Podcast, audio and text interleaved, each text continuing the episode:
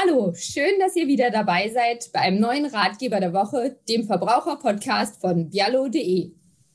Viele Menschen wünschen sich Nachwuchs, doch bei dem ein oder anderen Pärchen klappt es leider nicht mit dem Kinderwunsch. Welche Möglichkeiten gibt es, medizinisch nachzuhelfen und vor allem auch finanzielle Unterstützung zu erhalten? Das ist das Thema in den nächsten Minuten. Und ich freue mich jetzt, Annette Jäger begrüßen zu dürfen. Sie ist Fachautorin und Spezialistin rund um das Thema Krankenversicherung. Hallo Annette, schön, dass du dabei bist. Hallo. Annette, wie ist es denn? Übernehmen denn die Krankenkassen die Kosten für eine Kinderwunschbehandlung? Äh, ja, also zumindest beteiligen sie sich an den Kosten. Ähm, dabei werden allerdings nur ganz bestimmte Methoden äh, bezuschusst und diese in bestimmtem Umfang. Eine dieser Methoden ist äh, die Insemination, das ist die Samenübertragung.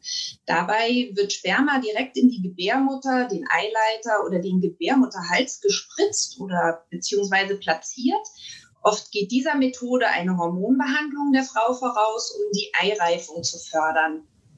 Führt diese Methode jetzt nicht zum Erfolg oder ist sie auch aus medizinischen Gründen nicht angezeigt, dann stehen Paaren noch zwei andere Methoden der künstlichen Befruchtung zur Verfügung, die die Kassen bezuschussen. Das eine ist die sogenannte In-vitro-Fertilisation, kurz IVF, und die andere nennt sich intrazytoplasmatische Spermieninjektion, kurz ICSI.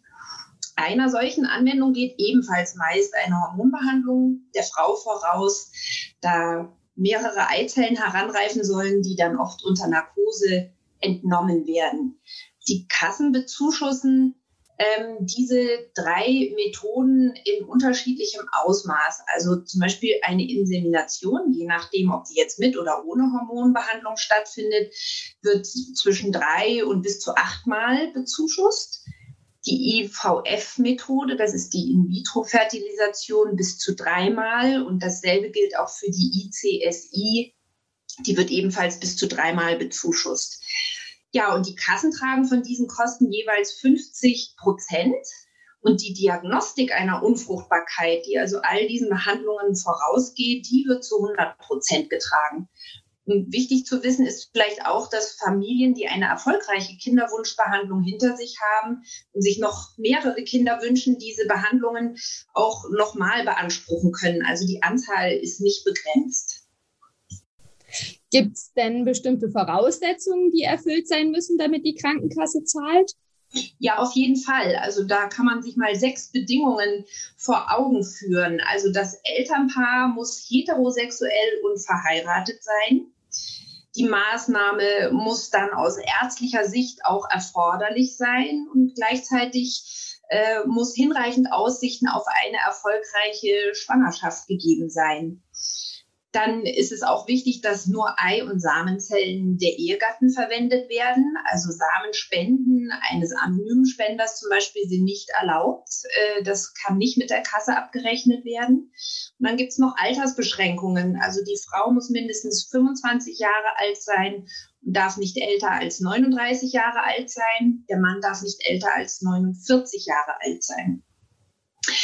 Wichtig ist auch noch, dass vor Behandlungsbeginn durch den behandelnden Arzt ein Behandlungsplan bei der Krankenkasse vorzulegen und äh, bewilligt werden muss. Sind die Kassen, Entschuldigung, sind die Partner bei unterschiedlichen Krankenkassen versichert, muss jeder der Partner einen Behandlungsplan bei seiner Kasse einreichen. Und übrigens wichtig ist vielleicht auch noch, dass die Kassen keine Leistungen übernehmen, wenn in der Vergangenheit bei einem Partner eine medizinisch nicht notwendige Sterilisation durchgeführt wurde. Du hast gerade das Thema angesprochen. Was ist, wenn ähm, Paare in unterschiedlichen Krankenkassen versichert sind? Ähm, dann ist also auch die Unterstützung der Krankenkasse möglich oder müssen beide Partner in derselben Kasse versichert sein? Nein, Sie müssen nicht bei derselben Kasse versichert sein. Allerdings können Sie bei manchen Kassen dann vielleicht höhere Zuschüsse über Zusatzleistungen erhalten. Aber zu diesem Thema kommen wir gleich noch. Ähm, sind beide Kassen versichert, dann trägt einfach jede Kasse den Kostenanteil seines Versicherten. Kompliziert kann das werden, wenn beide Partner in unterschiedlichen Systemen versichert sind, also der eine gesetzlich oder der andere privat. In der privaten Krankenversicherung gilt nämlich das Verursacherprinzip. Liegt also der Grund für die Unfruchtbarkeit beim privat versicherten Partner, kann ein Anspruch auf die komplette Kostenübernahme der Kinderwunschbehandlung bestehen. Also auch die Kosten für den Partner werden übernommen und auch wenn dieser gesetzlich versichert ist. Zeigt die Diagnose allerdings, dass der privat versicherte Partner nicht der Verursacher der Kinderlosigkeit ist, dann trägt die private gar keine Kosten. In dem Fall kommt dann die gesetzliche zu 50 Prozent der Kosten auf, so wie üblich. Und zwar nur für die Kosten, die durch die Behandlung an ihrem Mitglied entstehen.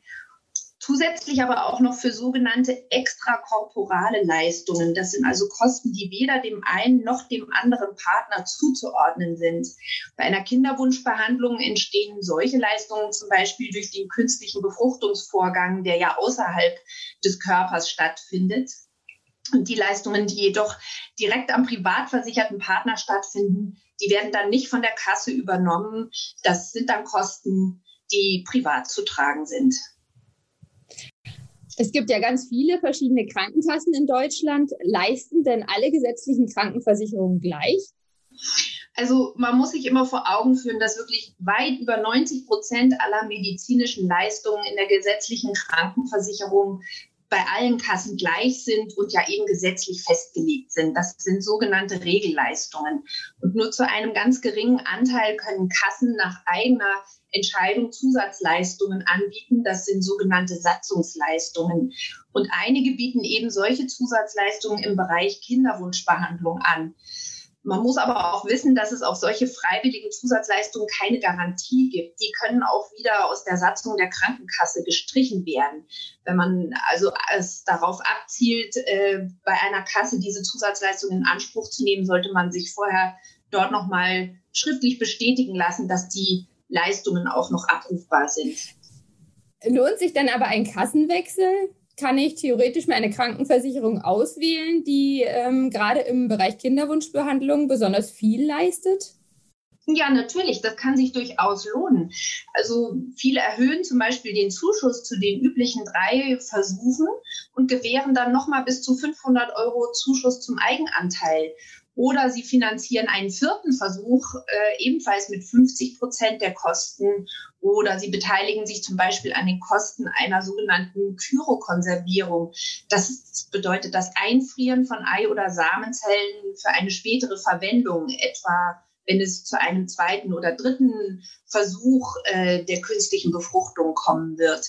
Ähm, ja, Voraussetzung, um diese Zusatzleistungen in vollem Umfang auszuschöpfen, ist oft, dass beide Partner bei derselben Kasse versichert sind.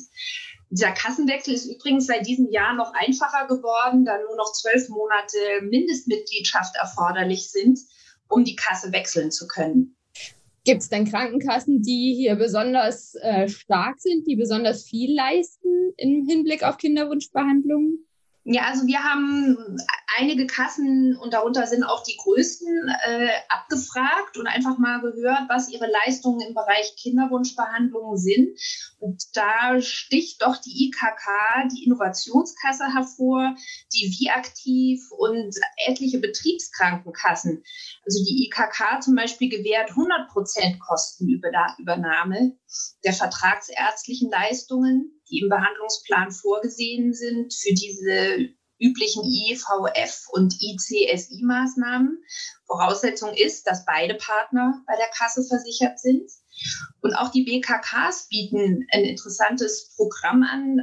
An die 50 Betriebskrankenkassen beteiligen sich an dem Programm BKK Kinderwunschprogramm und bieten in dem Rahmen zusätzliche Leistungen an. Ganz ähnlich macht das auch die Wie Aktiv. Und das kann sich durchaus lohnen. Da wird zum Beispiel auch die Altersgrenze der Frau auf 42 Jahre heraufgesetzt. Es gibt weitere Zuschüsse zum Eigenanteil und auch ein vierter Versuch der IVF oder ICSI-Methode wird bezuschusst, um nur ein paar Beispiele zu nennen.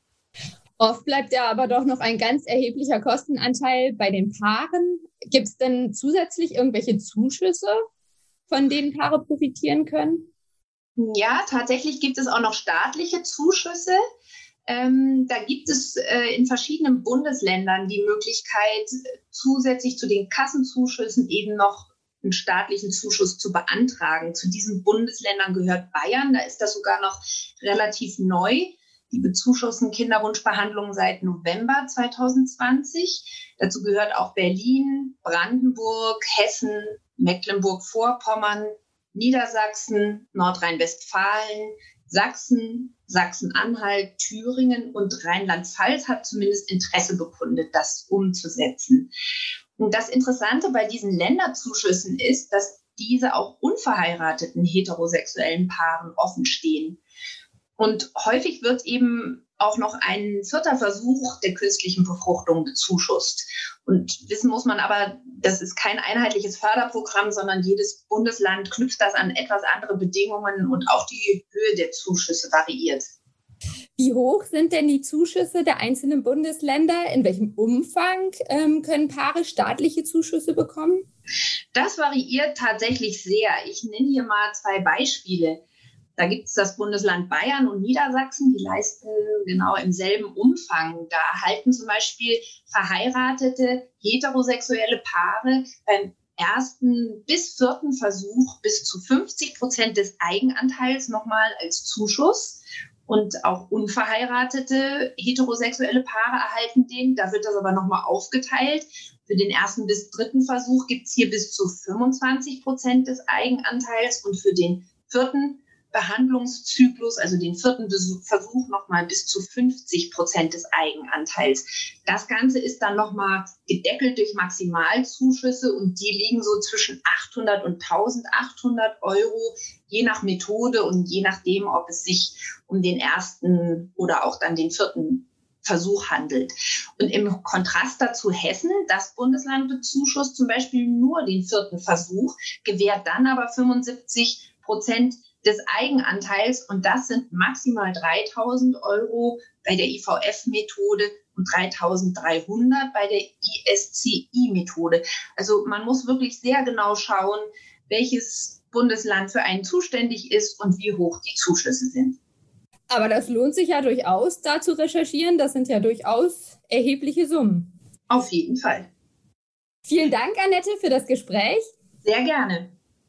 Vielen Dank auch, liebe Zuhörer, dass ihr wieder dabei wart.